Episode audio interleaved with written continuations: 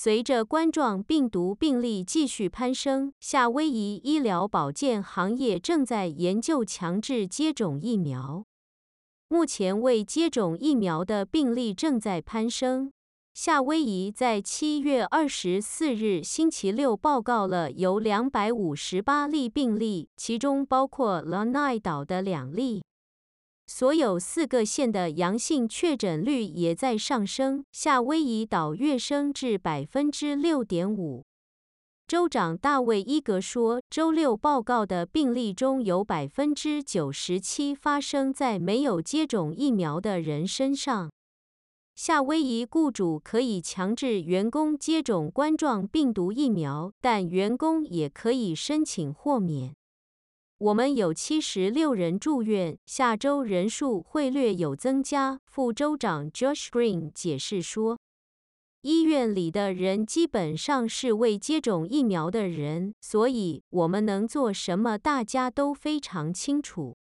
尽管州里开展了疫苗激励活动，但疫苗接种率已大幅下降至每天约两千剂。我在周五提议，我们为接种疫苗的任何人提供五十美元的礼品卡，并为带两个或更多人前往疫苗接种地点的任何人提供五十美元的礼品卡。格林补充道。招聘网站上的一些企业要求新员工全面接种疫苗。一些卫生官员认为现在是更多公司这样做的时候了。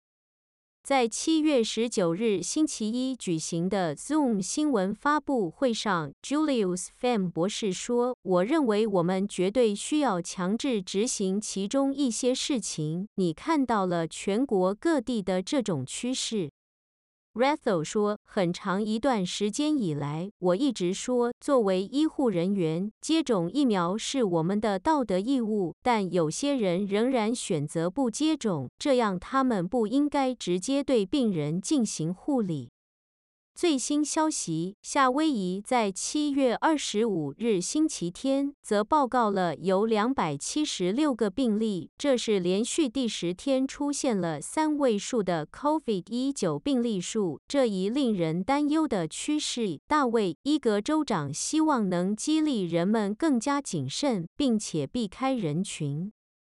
如果三位数的趋势再持续一周，州长表示，他可能不得不采取限制措施行动。